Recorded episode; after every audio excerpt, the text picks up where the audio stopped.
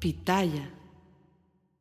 Hola, ¿qué tal? ¿Cómo les va? Bienvenidos. Qué gusto saludarlos. Mi nombre es Felipe Cruz y me da muchísimo, muchísimo gusto poder estar con todas y con todos ustedes. Oigan, en esto que es el último, el último día del año 2023. Ándale, pues entramos a la cuenta regresiva y miren, sí, ponemos el reloj de cabeza. ¿Por qué?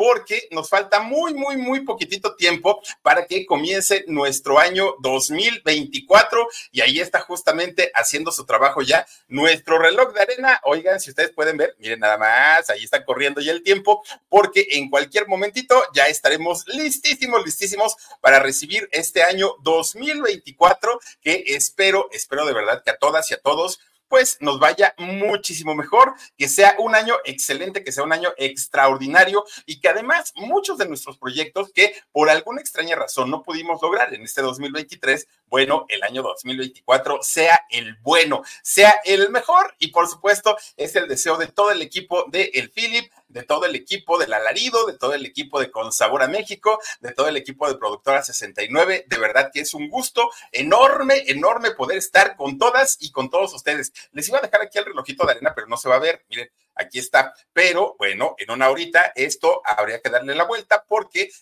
estaremos prácticamente ya en la cuenta regresiva de este inicio de nuestro año 2024. Oigan, de verdad, de verdad que les quiero agradecer muchísimo porque a lo largo de este año de, 2023 nos han apoyado tanto, nos han regalado tanto, nos han hecho el favor de ver nuestros contenidos y eso se los agradecemos muchísimo, muchísimo. Y ahorita claro que nos vamos a ir a la fiesta y claro que nos vamos a ir a el conteo y a las campanadas y a poner la canción de Mecano, todo lo que conlleva lleva el año nuevo, por supuesto que lo vamos a hacer, que miren, no están para saberlo, pero me invitaron a un jaripeo, sí, a un jaripeo, monta de toros y estas cosas que hacen, y al ratito, pues, no, no, no, no, no es corrida de toros, ni mucho menos, no hay violencia para los animales, pero sí es una monta de toros en donde los animales, oigan, se pone luego bastante, bastante rejegos, y a mí, bueno, de verdad que sí me divierte mucho de pronto ver a estos jinetes que aguantan tanto tiempo arriba del caballo y del toro, ¿no? También porque también eh, toman eh, potros salvajes. Pero bueno, eso va a ser ya en un ratito cuando estemos por allá en la fiesta, porque ahorita, bueno, aparte de agradecerles muchísimo, muchísimo, el que siempre nos, eh, pues, favorezcan con eh, sus oídos, con su tiempo, con vernos por aquí un ratito. Les quiero agradecer de verdad porque nos hacen el favor de hacer posible que estos canales sigan existiendo, estos canales como Productora 69, como el Philip, como nuestro podcast, como Con Sabor a México y como el Alarido, sigamos en, en pie de lucha todos, todos, todos los días. Y fíjense nada más, en este ya, pues prácticamente cierre del año 2023, pues es momento de cerrar ciclos en la vida. Sí, que si tuvimos una relación mm, a medias, ¿no? A medias tintas, que no nos hizo tan felices, pero tampoco queremos como decirle adiós. No, hombre, hay que cerrar ciclos y decir adiós, a cortar y hasta ahí se ha dicho, porque muchas veces resulta que uno se aferra a cosas pues que ya ni siquiera son servibles, muchas cosas que ya ni siquiera aportan algo bonito a nuestra vida, pero muchas veces la soledad nos obliga a estar ahí. Sí, claro, para, para todo mundo viene un año lleno de muchas ilusiones, viene un año lleno de muchos proyectos, viene un año lleno de muchos propósitos. No sé si ustedes ya hicieron el suyo. Hoy por lo menos yo me levanté e hice ejercicio, que ya digo, por lo menos es un avance. Pero fíjense ustedes que como lo hacemos cada fin de semana, platicamos acerca de las historias que durante la semana no pudimos completar o quedaron algunos puntos pendientes. Ustedes recordarán que la semana iniciamos hablando de un personaje bíblico y ustedes dirán, ay, Filipe, ¿qué tiene que ver un personaje bíblico con el canal del Philip? Bueno, les contaba yo la historia del rey David y el rey David es muy conocido, muy conocido, popularmente conocida. Fíjense que Manuel M. Ponce, un gran eh, patriota, además de todo, y un hombre que le dio muchísimo, muchísimo, eh, muchísima identidad a nuestra música, pues él fue el encargado de retomar algunas melodías, algunas canciones que ya venían desde la época española, ¿eh? aparte déjenme les digo, no crean ustedes que eran historias como nuevas, no, no, no, eran historias ya de, desde hace mucho tiempo, pero fíjense ustedes que Manuel M. Ponce retoma algunas de estas eh, melodías o canciones de allá de España, en la época medieval. Ustedes imagínense nada más. Fíjense que allá en, España, en la época medieval, había un sector de personas a las que les decían los sefardíes. Y los sefardíes no eran otra cosa más que judíos que habían llegado a eh, España y que allí radicaban. Entonces era un grupo de, judíos. Entonces comienzan entre los sefardíes y los españoles a mezclar sus ritmos, a mezclar su música, a eh, tratar de sacar pues algunas composiciones y de esta manera poco a poquito fueron haciendo canciones que eran de gratitud, que eran como de mm, buena vibra, como, algo de cuenta como del club de los optimistas, ¿no? canciones que eran dedicadas a personas para levantarles el ánimo. Y de esa manera, bueno, hacían también canciones de cuna, hacían canciones para bodas, hacían canciones también para novios, hacían de todo, pero básicamente lo, de estas personas, los serafíes, eh, sefardíes, perdón, sefardíes y los españoles, básicamente lo suyo, lo suyo era hacer este tipo de, cánticos tipo religiosos, pero con mucha, con mucha armonía. Bueno, pues resulta que a, este tipo de música que se le conoció como las romanzas, pues eh, las, cuando posteriormente llega, eh, pues ahora sí que España a conquistar el continente americano, ¿qué eso de conquista? Bueno, en fin, oigan, pues resulta que, fíjense que estos, eh, estas romanzas o estos cánticos religiosos, dentro de todo lo que ocuparon los españoles para poder evangelizar al nuevo mundo y que podemos hablar desde violencia física, violencia emocional, eh, bueno, una cantidad de, torturas que utilizaron, también utilizaron el arte y utilizaron el arte como pinturas. Hay muchas pinturas que datan de aquellos años en donde se ve a un Adán y Eva, en donde se ve el arca de Noé, en donde se ve la crucifixión de Cristo, en fin, este tipo de, de situaciones con las cuales a través de la pintura también los españoles evangelizaban, pero la música no se quedaba atrás y las romanzas también las utilizaron para evangelizar al nuevo mundo.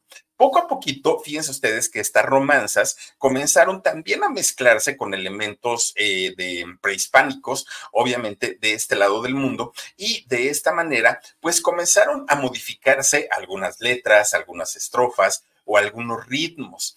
Y después de que eh, comienza el movimiento de independencia en, eh, en México, claro, claro, claro, todo esto por eh, don Miguel Hidalgo y Costilla. Bueno, pues después de este movimiento de independencia, fueron agregándole a este tipo de romanzas muchos más elementos.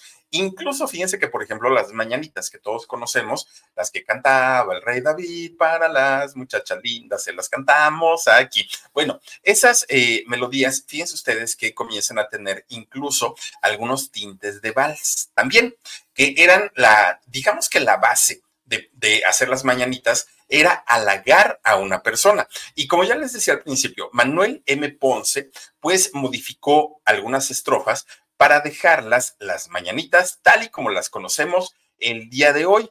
Fíjense, Manuel M. Ponce, un hombre que además de todo, ya les digo, dio identidad a la música mexicana. Él a él se le atribuye, por ejemplo, la creación de la cucaracha. Sí, la cucaracha, la cucaracha ya no puede caminar porque no tiene, porque le falta. Bueno, pues esa canción no la escribió él, no la compuso él. Sin embargo, él arregló esta melodía, le incluyó nuevas estrofas y de esa manera hizo la adaptación tanto para las mañanitas como para la cucaracha. Entonces de ahí viene la importancia. Ahora, si David, el rey, aquel que de un piedrazo no se zorrajó al, al Goliat, bueno, si él no cantaba las mañanitas, entonces, ¿por qué todo el mundo dice las mañanitas que cantaba el rey David? Bueno, Fíjense que eh, en el caso de, David, él lo que hacía, bueno, de entrada fue un hombre sumamente mujeriego, al llegar a tener 10 esposas y 10 concubinas. Hablamos solamente de 20 personas, 20 mujeres que estuvieron con él. Obviamente, pues miren, si a uno le dicen mujeriego cuando tiene uno, dos o tres, pues ahora este, este señor, el rey David, que tenía más de 20 y la misma cantidad de hijos, ¿eh? aparte de todo. Bueno, pues el rey David, fíjense que eh, siendo tan, tan, tan mujeriego, se dice que cuando despertaba con alguna de sus amantes o alguna de sus mujeres, les cantaba. Él era músico y tocaba el arpa. Entonces les cantaba. Y por eso es que Manuel M. Ponce incluye la frase las mañanitas o las, canciones de los buenos días que cantaba el rey David. A veces estas em, canciones de alabanza las hacía al mismo Dios de los judíos. A veces las hacía a la vida, a veces las hacía al sol, a veces las hacía a sus mujeres, pero en fin, David todos los días se levantaba diciendo, Qué bonita está la mañana. Oigan, y sí, pues imagínense con 20 mujeres a su lado, cualquiera, cualquiera. Pero, pues, eh, la verdad es que las mañanitas ni siquiera las cantaba el rey David, pero de él hablamos justamente la semana pasada y su historia está bien interesante y próximamente les voy a platicar la historia de su hijo, de el rey Salomón, que miren, si ya nos sorprendíamos con que David tuvo más de 20 mujeres, no, su hijo, el Salomón, ese sí le dijo, quítate que ahí te voy, yo te voy a enseñar lo que es ser mujeriego. Y está muy interesante la historia que próximamente la vamos a platicar. Pero fíjense ustedes, si hablamos de gente que como David, el rey, eh, se logró, logró conquistar el corazón de todo un país, de todo un pueblo, de, de, todos los judíos. Bueno, en México, fíjense nada más que nos sorprendimos mucho, muchísimo cuando a principios del mes de diciembre, que hoy termina y termina el año, nos sorprendimos muchísimo porque vimos un video de una mujer entregada totalmente, totalmente a su trabajo. Y ella es Cristina Pacheco. Fíjense nada más, eh, Cristina Pacheco murió el día 21 de diciembre de este año 2023. Una pérdida muy, muy, muy significativa, sobre todo para el periodismo en nuestro país. ¿Qué fue lo que ocurrió con Cristina Pacheco? Bueno, posteriormente su hija sale a aclararnos que eh, doña Cristina padecía un cáncer de estómago que fue muy agresivo, muy, muy, muy agresivo. Y doña Cristina, que durante toda su vida se distinguió por hacer crónicas de ciudad de una manera tremendamente perfectas, podríamos decirlo, estas crónicas eh, urbanas. Bueno, miren, Cristina tenía tanto tacto, tanto tacto para conectar con la gente, porque además Cristina tampoco es que haya venido de una familia de mucho dinero, no, Cristina se logró sensibilizar ante las situaciones que cada persona que entrevistaba le contaba. Yo me acuerdo, por ejemplo, no, no sé si recuerden la historia de José Alberto, un niñito que, por cierto, se hizo muy popular, eh, desafortunadamente, ahora que fallece doña Cristina Pacheco. Este muchachito, José Alberto, fíjense que Cristina lo entrevistó cuando este niño era un solo, era solamente un niño de nueve años de edad. José Alberto era originario, es originario de San Martín Texmelucan, en el estado de Puebla. Bueno, Resulta que en aquella entrevista que le hizo Cristina Pacheco, ay, miren nomás, que le hizo eh, Cristina Pacheco, este José Alberto le contaba que con sus nueve años trabajaba como franelero, como acomodador de coches y de esta manera, pues, trataba de ganar dinerito para poder ayudarle a su familia. Esto era en las calles del centro de la Ciudad de México. Fíjense que José Alberto, en esa entrevista que le hizo Cristina Pacheco, pues él decía, el niño, que llegaba a ganar entre 70, entre 60 o 70 pesos diarios. Traducidos al buen cristiano, 3 dólares y cachito por día. Bueno, pónganle ustedes 4 dólares al día. ¿Se pueden imaginar? Lo que José Alberto podía comprar con casi cuatro dólares en un día? Nada, realmente nada. Y con las crisis que desde esos años ya venimos arrastrando en México, bueno, obviamente era absolutamente nada para un día completo de trabajo. Mucha gente en aquel entonces decían que José Alberto era explotado y abusado por sus papás. En realidad él decía que no, que él ayudaba porque veía la necesidad de su familia. Pero fíjense que en esta entrevista que le hace Cristina Pacheco a José Alberto, este niño, así de tan solo nueve años, habló de política, habló de oportunidades laborales, habló de las marchas que se hacían en el centro, habló del medio ambiente, dijo que no, que su familia no lo explotaba y que él hacía eso porque él se daba cuenta de cómo estaba la, economía en su casa y que por eso trabajaba. Pero fíjense que algo muy interesante que dijo José Alberto en esa entrevista es que él soñaba con cultivar rosas igual que su papá. ustedes dirán, ay, Filip, ¿y eso qué tiene que ver? Bueno, les voy a platicar que 27 años después, es decir, con 36 años de edad que tiene al día de hoy José Alberto, las redes sociales hicieron su trabajo y encontraron a este muchacho, a este muchacho José Alberto. Fue eh, arroba zanahoria doctor, así es el arroba en, esta plataforma X, en donde este, este em, usuario de la plataforma X, arroba zanahoria doctor, lo encontró y fíjense que Zanahoria Doctor le comienza a preguntar si él era el muchachito José Alberto que Cristina Pacheco había entrevistado hace 27 años y él dijo que sí. Y entonces Zanahoria Doctor le pregunta, oye, yo nada más quiero saber algo, ¿a qué te dedicas? Porque en aquella entrevista tú decías que de grande querías cultivar rosas igual que tu papá. Y José Alberto le dijo, bueno, de entrada te comento que ya soy papá, tengo tres hijas, ya me casé y sí, trabajo eh, en un vivero y en este vivero me dedico a cultivar rosas.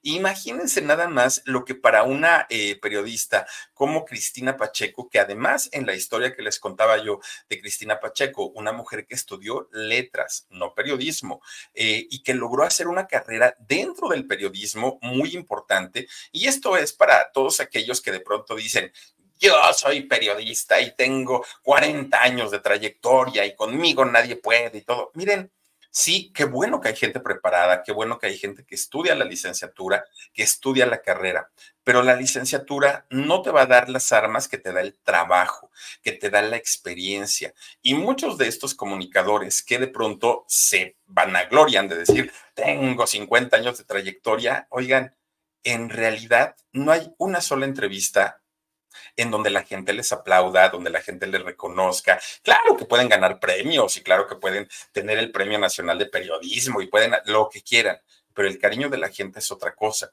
Y el cariño de la gente, sin ser periodista, se lo ganó Cristina Pacheco, fíjense nada más. Otra de sus entrevistas que yo recuerdo, pero miren, la tengo aquí en la mente, fue a las em, trabajadoras de la costura, a las costureras después del terremoto del 85. 19 de septiembre del 85. Fíjense ustedes que esta eh, entrevista que hace Cristina Pacheco a las sobrevivientes de este edificio allá en Pino Suárez, en el centro de la Ciudad de México, lo hizo Cristina tan solo una semana después de este terremoto. Encuentra a, a estas chicas, que además son mujeres amas de casa, madres de familia, muchas de ellas madres solteras que necesitaban el trabajo y la entrevista de Cristina se fue mucho más allá de solamente que les contara lo que habían vivido dentro del terremoto. Fíjense que una semana después, estas chicas, gracias a Cristina Pacheco, dejaron vernos que trabajaban de entrada sin seguridad social, sin ningún tipo de seguro. Además, lo que ganaban no representaba en lo absoluto todo el trabajo que ellas hacían y a lo que se dedicaban y a lo que se dedicaron día con día. Pero además, fíjense que eh, estas eh, chicas también hablaron del maltrato, del acoso, bueno, una cosa en donde lo último en lo que nos acordamos fue el asunto del terremoto. ¿Por qué? Porque fueron episodios tan, tan, tan, tan fuertes para estas chicas que después de ahí créanme que el gobierno tuvo que actuar para que sus condiciones de trabajo cambiaran. A ese nivel era el trabajo de Cristina Pacheco. Bueno, de acuerdo también. Oiga, para mucha gente, para mucha, mucha, mucha gente, era una gran duda quién era la voz y quién era la persona que había detrás de se compran colchones, tambores, ¿se acuerdan ustedes? Bueno, esta voz que hasta Qatar, ahora con lo del mundial, ¿se acuerdan que se fue por allá un aficionado y andaba con su bocinota? Y ahí andaba en las calles de Qatar, se compra colchones. Bueno, Cristina Pacheco entrevistó a María del Mar o Marimar. Esta chamaca, bueno, cotorrísima, hasta tuvo su restaurante, ¿eh? María, eh, María del Mar, que se llamó Marimar. ¿no? Mar y Mar se llamaba su, restaurante. Bueno, de verdad que eh, ese tipo de entrevistas eran las que hacía Cristina Pacheco, que ahora que desafortunadamente ya no está con nosotros, miren, deja un hueco muy grande en los medios de comunicación, pero además un hueco que va a ser, si no imposible, muy difícil de llenar los zapatos de Cristina Pacheco. No cualquiera, no cualquiera, porque la mayoría de las eh, eh, comunicadores o comunicadoras, ya por el simple hecho de, ah, yo soy, ah, es que, ya, desde ahí dicen, ah, ya, ya, ya, mira, enciérrate tu casa y no salgas. Y Cristina no. Cristina era, pues era la onda. Cristina era el pueblo, Cristina era del barrio. Y yo no sé si en realidad lo era o no, pero lo que a nosotros nos dejaba ver a través de la pantalla era eso, fíjense nada más. Ahora, ya que estamos hablando de mujeres y mujeres valientes, muy, muy, muy valientes, ¿qué les parece si ahora hablamos de una mujer actriz? Sí, pero no solamente actriz de teatro, también de televisión y también del cine. Y nos referimos a Patricia Reyes Espíndola. Fíjense ustedes que la familia paterna de doña Patricia Reyes Espíndola, esta mujer que además de todo, bueno, un carácter duro, un carácter fuerte. Fíjense que un día yo me la encontré justamente por ahí, por su escuela. No me conoce, no la conozco, no, no, no, no, nada, ¿no? Pero yo la vi y, saben que a mí me gusta mucho el trabajo de ella, de Patricia. Entonces yo la saludé, ni siquiera como fan, no. O sea, yo, yo la vi pasar nada más y le dije, buenas tardes, señora, y eh, ya, ella se siguió. Pero fíjense que al momento de que yo la saludé, me acuerdo perfecto, perfecto, que me sonrió de una manera tan bonita, Patricia. O sea, me contestó el saludo muy cálido, no me hizo plática, nada, nada, nada. O sea, yo seguiré siendo toda su vida un desconocido y bueno, pero eh, a final de cuentas, me di cuenta que la señora, pues sí tiene el rostro duro, sí es una mujer que podría parecer de un carácter muy fuerte, pero dicen por ahí que lo cortés no quita lo valiente. Y en el caso de Patricia, esa sonrisa que ese día, por lo menos a mí me regaló, créanme que le cambió totalmente el aspecto, totalmente. Bueno, Patricia viene de una familia de abogados, desde su bisabuelo su abuelo, su padre, bueno, puros abogados. De hecho, por eso es que la familia paterna querían que Patricia Reyes Espíndola fuera también abogado. Ellos querían que a eso se dedicara la muchacha. ¿Por qué? Pues porque obviamente era un, ¿cómo, ¿cómo, podríamos decirlo? Pues era una tradición, pero además desde el bisabuelo, fíjense, el bisabuelito tenía una notaría de las primeras que hubo en el Distrito Federal. Bueno, pues resulta que recordemos que el apellido Núñez era el apellido paterno o es el apellido paterno de Patricia. Pero entonces cuando Patricia le dice a su papá que ella quería dedicarse a ser actriz, el señor dijo, por supuesto que no. Claro que no, Patricia. Esas actividades son para faranduleras, para mujeres que no tienen eh, oficio ni beneficio. Bueno, le dijo de todo. Para aquel momento, su, su mamá de Patricia y el papá ya estaban separados, ya estaban divorciados. De hecho, ellos se divorcian siendo Patricia una niña, siendo muy, muy, muy chiquita. Pero ¿qué creen? Que la mamá de doña eh, Patricia Reyes Espíndola saltó al quite y dijo, a ver, tú no necesitas el Núñez porque para eso tienes mucha madre, le dijo. Y entonces, si tu padre no quiere que utilices el Núñez como apellido, pues utilizarás el mío Reyes Espíndola. Ah, pues hasta suena más bonito. Fíjense que eh, Patricia Reyes Espíndola, ya usando este eh, apellido, en, una ocasión, por, por azares de la vida, fíjense que conoció nada más ni nada menos que a doña Angélica Ortiz. Sí, la mamá de doña Angélica María, abuelita de Angélica Vale. Bueno, pues yo, yo creo que a la mayoría de, de nosotros nos consta lo que doña Angélica Ortiz hizo por muchos, muchos, muchos que hoy son súper famosos, ¿no? Que les ayudaba, que les daba oportunidades. Incluso, fíjense que, eh, por ejemplo, a Ricky Martin, cuando sale de menudo, se queda sin dinero, vivía en México, viajaba en metro, que Ricky Martin no era la estrella del tamaño que era. Doña Angélica Ortiz, doña Angélica María y la misma Angélica Vale ayudaron a Ricky Martin. Hoy siguen siendo grandes amigos. Pero fíjense ustedes que cuando Angélica Ortiz conoce a Patricia Reyes Espíndola, se le queda viendo, pues Patricia siendo una niña, ¿no? Siendo, siendo chiquita, y le dijo, ¿y tú, chamaca, qué haces? Le dijo doña Angélica Ortiz. Y ella, eh, Patricia, le dijo, yo trabajo para un dentista y también estudio teatro. Recordemos que en la historia de Patricia Reyes Espíndola, yo les contaba que ella quería eh, pues estudiar esta profesión y que sí había sido asistente de un dentista que era el dentista de las estrellas de aquellos años. Bueno, pues doña Angélica Ortiz le dijo, oye chamaca, tienes un rostro muy interesante como para el cine, ven y búscame, le dijo. Doña Angélica Ortiz en aquellos años era la era productora, no era la, era productora en los estudios Churubusco. Qué bueno, los estudios Churubusco, qué artista no pasó por ahí. Fíjense que a partir de ahí, Patricia Reyes Espíndola comenzó a hacer una carrera tan importante que hasta el día de hoy, a sus 70 años, sigue siendo una de las actrices más reconocidas por el público mexicano.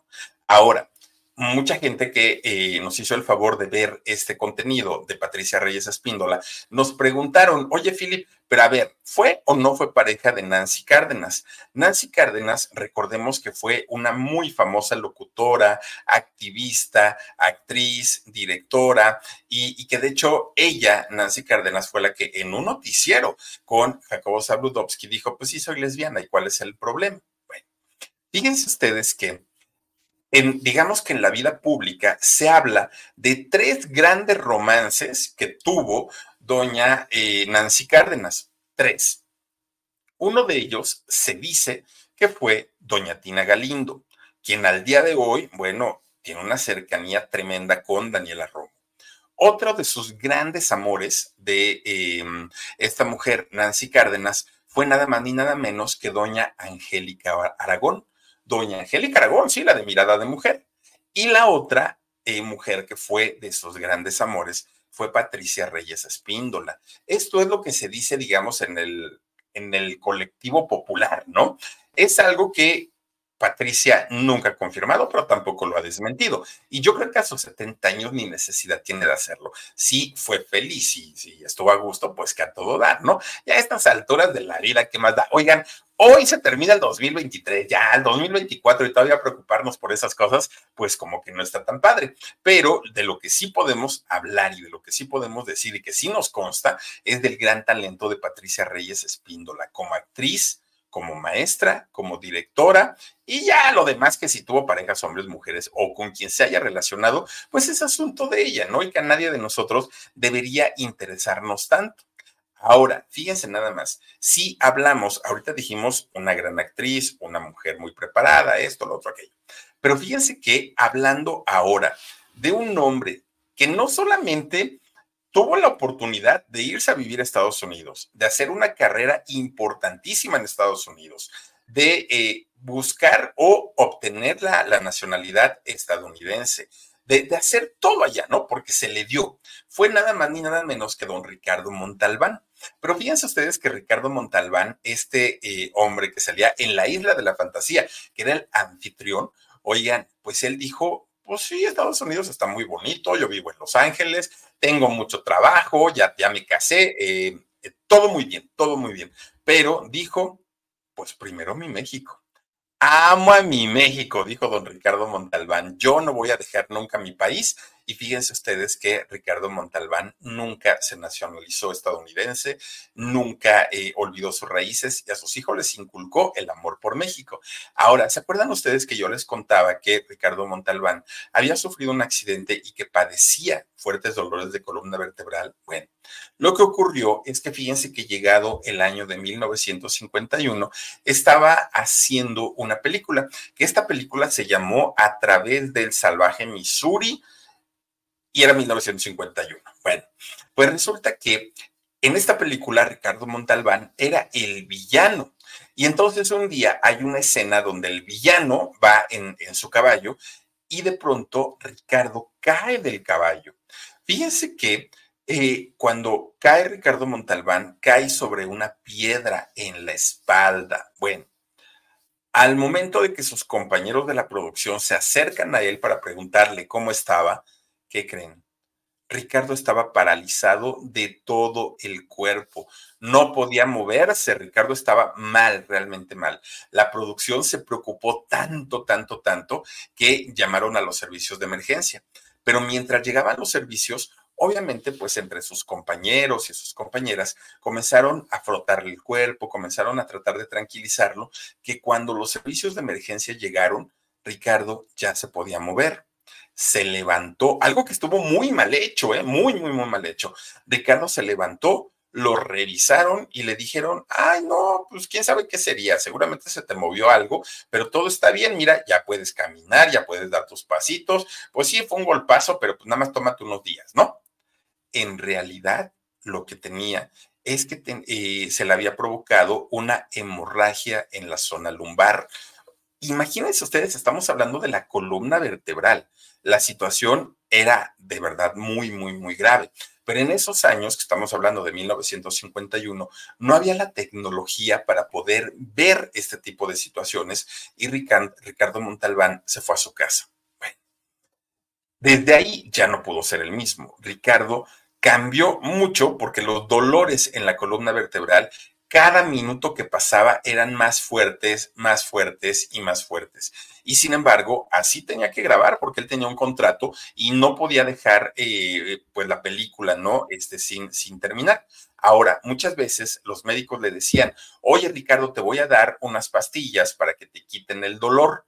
Pero fíjense que él no las tomaba. Y no tomaba las pastillas porque le daba mucho miedo convertirse en un adicto.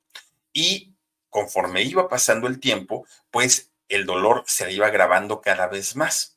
Cuando pasa ya la década de los ochentas, ya esto estamos hablando del 51, llegada la década de los ochentas, el dolor ya era insoportable para él. Y, y, fueron los años de mayor éxito, fíjense nada más. Cuando él logra por fin atenderse, por fin, por fin atenderse y ver qué era lo que, lo que ocurría, los médicos le dijeron, Ricardo, esa caída te provocó una hemorragia y esa hemorragia te provoca un dolor inhumano. Pero ¿qué crees? Al día de hoy ya no tienes una hemorragia, ya tienes dos hemorragias y las dos hay que operarlas sí o sí. Ricardo todavía decía, es que no quiero porque ya viví un momento de mi vida paralizado, ya sé lo que es eso, no lo quiero volver a vivir. Y se, siguió así, Ricardo, sin, sin atenderse. Llega prácticamente finales de la década de los años 90 y para aquel momento, aunque no dejaba de trabajar, Ricardo ya casi no podía caminar. Su salud había mermado tanto, tanto, tanto, estaba realmente mal y seguía trabajando, fíjense nada más. Bueno, pues resulta que Ricardo eh, Montalbán sí se somete a una, a una cirugía.